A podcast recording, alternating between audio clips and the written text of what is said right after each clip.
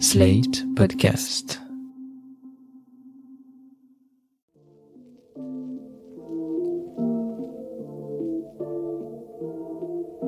Salut et bienvenue dans New Deal, le podcast Slate Ifri TTSO qui décortique l'actualité américaine en compagnie de Laurence Nardon, responsable du programme USA à l'Ifri. Bonjour Laurence. Bonjour Romain. Alors Laurence, on en parlait la semaine dernière, c'est sur Twitter que le conservateur Ron DeSantis a annoncé sa candidature présidentielle le 24 mai dernier, et c'est aussi sur Twitter que Tucker Carlson, chassé de Fox News fin avril, s'est réfugié pour lancer sa nouvelle émission. D'ailleurs, je vous signale que le premier épisode est sorti hier soir et que Tucker Carlson ne déçoit pas puisqu'il y tient des propos pro-russes dans l'affaire du barrage en Ukraine. Je referme cette parenthèse pour dire que tout ça témoigne quand même de l'évolution sans cesse vers la droite de Twitter depuis qu'il a été racheté en octobre 2022 par Elon Musk. Pendant ce temps-là, en avril aussi, la chaîne Fox News a accepté de verser près de 800 millions de dollars, excusez du peu, à l'entreprise Dominion pour avoir expliqué faussement que ses machines à voter avaient dysfonctionné lors des élections de novembre 2020. De son côté, la tentative de recentrage politique de la chaîne CNN voulue par son nouveau directeur Chris Licht semble ne pas marcher du tout. Le débat public Town Hall Meeting dont nous avons parlé ici avec Trump, qui a été organisé par la chaîne le 10 mai dernier, a été très critiqué par les démocrates. On servait un peu la soupe, effectivement, à Donald Trump. Alors, c'est là quelques-uns des épisodes récents qui touchent au paysage médiatique américain, mais je voudrais que nous nous y arrêtions cette semaine. On sait que les médias américains sont devenus très politisés, qu'ils sont sans arrêt à la recherche du buzz et qu'ils contribuent ainsi à la polarisation politique du pays. Et donc, alors que nous entrons dans la campagne électorale américaine pour 2024, est-ce que, s'il vous plaît, Laurence, on pourrait prendre un peu de recul et faire le point sur les médias aux US mais oui, les médias euh, forment le quatrième pouvoir dans une démocratie, hein, euh, après l'exécutif, le législatif et le judiciaire, et il est très important qu'ils fonctionnent de manière saine. Or, on peut retracer à grands traits une dégradation de ce paysage médiatique américain depuis au moins les années 80, et puis plus récemment, sans doute une évolution préoccupante concernant le principe de liberté d'expression. Eh bien, c'est parti, Laurence. Parlons donc de la dégradation du paysage médiatique américain. Eh bien, Romain, cette dégradation, elle se fait en, en deux temps. L'un est lié à une dérégulation sans doute excessive et l'autre à une multiplication des sources d'information. On commence par cette dérégulation qui concerne la radio. C'est en 1987, sous Reagan, que la Commission fédérale des communications, la FCC, a supprimé la Fairness Doctrine. Alors qu'est-ce que c'est? C'est une règle qui avait été adoptée en 1949 et qui obligeait les radios, donc le, le média principal à l'époque, à traiter les sujets d'intérêt public de manière impartiale, c'est-à-dire en présentant tous les points de vue. Et pourquoi est-ce qu'on a abandonné cette bonne idée? Eh bien, les membres de la FCC à l'époque, ils étaient pris dans cette philosophie très libérale du réganisme et ils présentaient deux arguments. D'abord, ils expliquaient que cette fairness doctrine violait le principe de liberté d'expression qui est tellement important aux États-Unis. Vous savez qu'il est fixé dans le premier amendement à la Constitution. Cette doctrine, donc, violait ce principe parce qu'elle voulait réguler ce que doivent dire les médias. Leur second argument, c'est que, selon eux, le marché de l'information présentait beaucoup de sources d'informations et donc fatalement tous les points de vue allaient être présentés de manière tout à fait naturelle.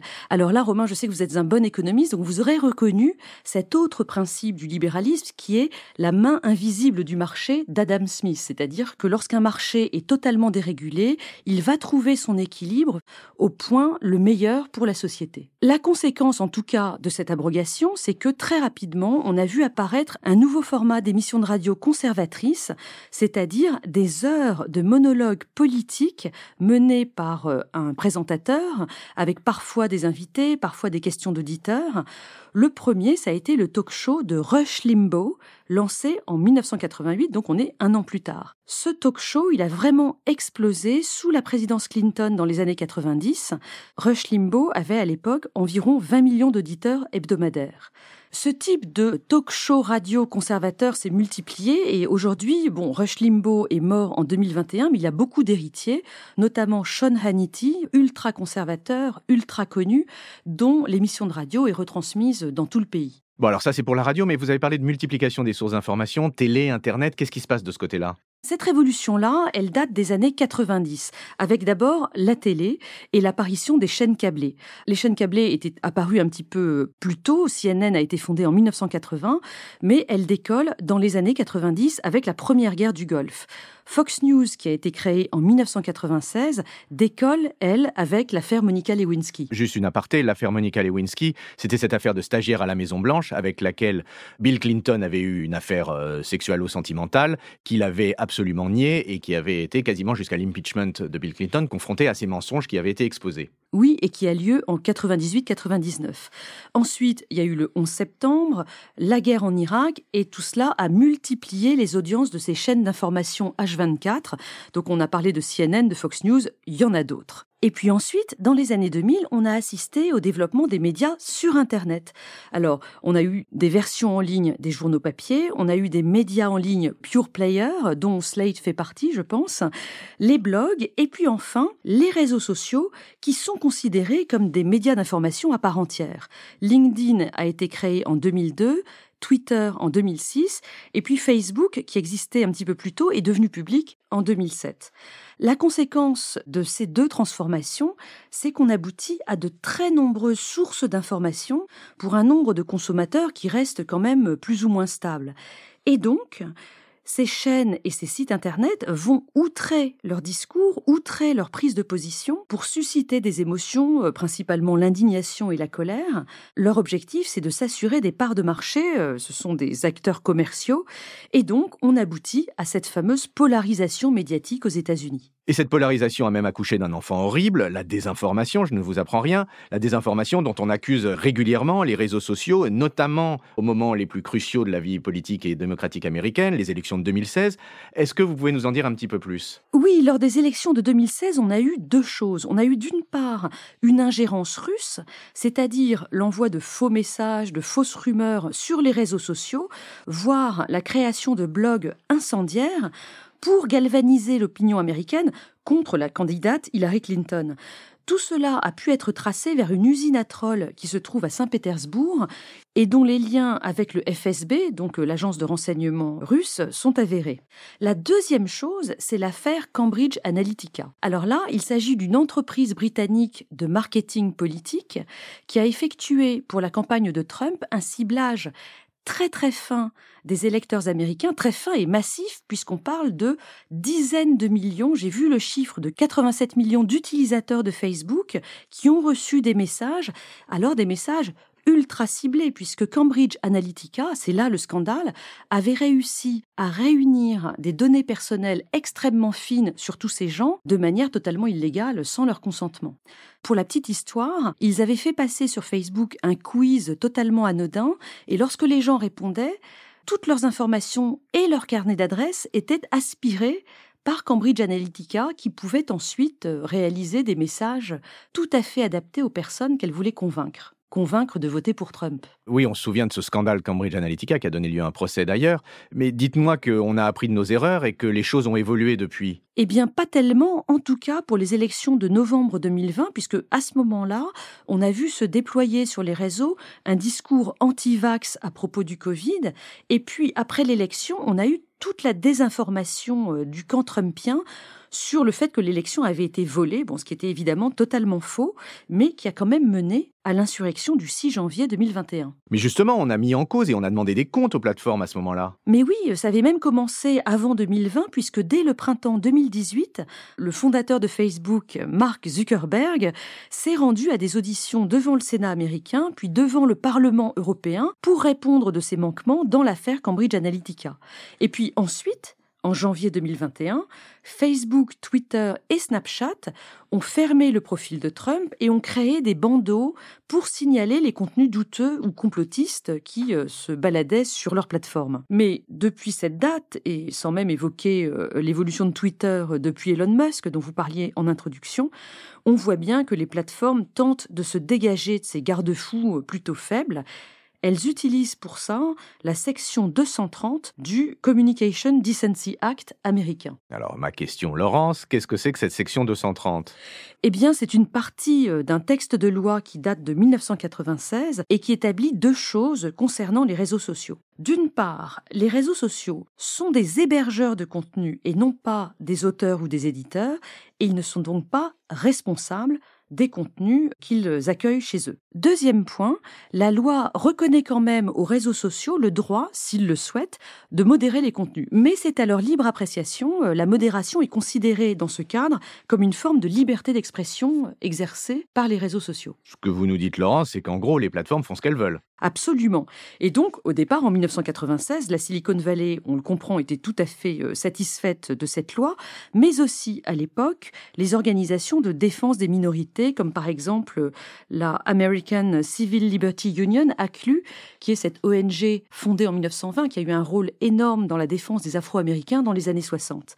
Tous ces acteurs étaient très contents de cette autonomie de modération laissée aux responsables des plateformes, sans qu'il n'y ait aucune ingérence de la puissance publique, ce qui, à nos yeux d'Européens, semble problématique quand même. Mais alors, qu'est-ce qui a dysfonctionné? Eh bien, tout a changé sous Trump, puisque à ce moment-là, on a vu la alt-right, ce courant d'extrême droite qui est incarné par Steve Bannon, se mettre à défendre une version vraiment extrémiste de la liberté d'expression. Ce que veut la alt-right, c'est pouvoir tenir et diffuser des propos racistes, misogynes, xénophobes, etc. sur toutes les plateformes. Et cette extrême droite américaine veut aller encore plus loin et interdire la possibilité de modération qui est laissée aux plateformes, on vient d'en parler.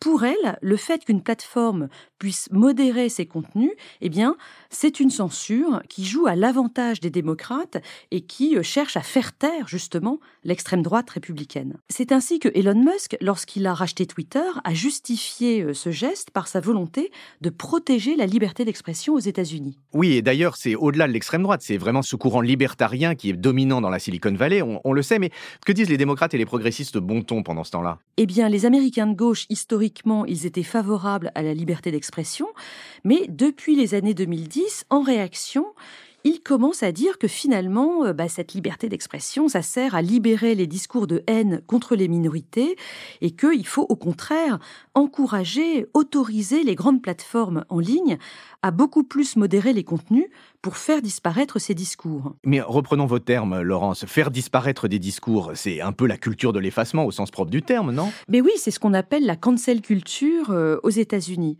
Prenons euh, l'ACLU, cette association extrêmement puissante de défense des droits civiques euh, dont je vous ai parlé tout à l'heure. Eh bien, elle annonce désormais vouloir sélectionner les cas qu'elle va défendre dans les affaires de liberté d'expression, suivant la légitimité, à ses yeux bien entendu, des personnes qui s'adressent à elle. Donc si je comprends bien, un pro-nazi ne pourra pas recevoir le soutien de la CLU pour défendre sa liberté d'expression, alors qu'un membre d'une communauté que la CLU, elle, juge légitime, recevra le, soutien de cette même ACLU. Il y a un deux poids deux mesures face à la règle de la liberté d'expression. C'est bien ça, Laurence? Oui, tout à fait, parce qu'à leurs yeux, il est plus important de défendre les personnes véritablement discriminées selon leurs critères. Je voudrais citer une autre affaire qui illustre ce dont nous parlons, c'est cette controverse très vive qui a eu lieu au New York Times récemment. Un article a été publié par le journal en 2022 qui expose les doutes des médecins autour des bloqueurs de puberté. Ce sont euh, ces traitements de la dysphorie de genre, donc on est euh, sur les questions trans. Eh bien, au sein de la newsroom du New York Times, les jeunes journalistes ont crié au scandale, tandis que les journalistes seniors euh, accusaient les jeunes de militantisme exacerbé. On voit bien au passage qu'il y a une division générationnelle sur ces questions autour de la liberté d'expression et du genre. Mais pour résumer vos propos, Laurence, la liberté d'expression, ça serait plus une valeur de gauche, mais maintenant ça deviendrait une valeur de droite et, et, si je ne m'abuse, les conservateurs cherchent aussi à faire interdire des livres dans les bibliothèques, non? Mais oui, c'est parce que la droite américaine est finalement assez complexe. L'extrême droite réclame en effet une liberté d'expression absolue pour porter ces thèmes incendiaires, mais ceux qui veulent interdire les livres, c'est pas les mêmes, ce sont les conservateurs chrétiens du type de Ron DeSantis en Floride par exemple. Et si on conclut en parlant d'eux une petite minute, alors on n'est plus vraiment dans les médias puisqu'il s'agit de livres, on voit bien qu'on a d'un côté la cancel culture portée par les progressistes et de l'autre le book banning porté par ces conservateurs chrétiens. Alors, est-ce qu'il faut renvoyer ces censeurs conservateurs et progressistes dos à dos bah, Ce qui est certain, c'est qu'ils poursuivent des idéologies radicalement opposées, mais c'est la même volonté de faire disparaître de chaque côté ce qui sort de leur vision du monde, de leur narratif. Eh bien, merci Laurence pour ce podcast sans censure. Je voudrais renvoyer à une excellente lecture à cet égard, qui est le Time to Philo que nous avions publié il y a quelques années de Gaspard Koenig sur ce que c'est que la vérité et la liberté d'expression. Et en particulier, renvoyer à ce développement sur John Stuart Mill, le grand penseur libéral anglais, qui dit que Lorsque la vérité est érigée en seul narratif possible, la vérité devient un dogme mort et que la, vérité, en réalité, se nourrit du combat contre les contre-vérités. C'est une position qui est évidemment extrêmement libérale, extrêmement ouverte, c'est sans doute la position des libertariens de la Silicon Valley, mais ce Time to Philo est une lecture très éclairante là-dessus, sur ce problème très intéressant, dont, une fois de plus, je vous remercie de nous avoir parlé, Laurence, et je vous dis à la semaine prochaine, sans censure. Ok, boomer. À la semaine prochaine. New Deal chaque semaine sur Slate, TTSO, Lifree et sur vos plateformes de podcast préférées.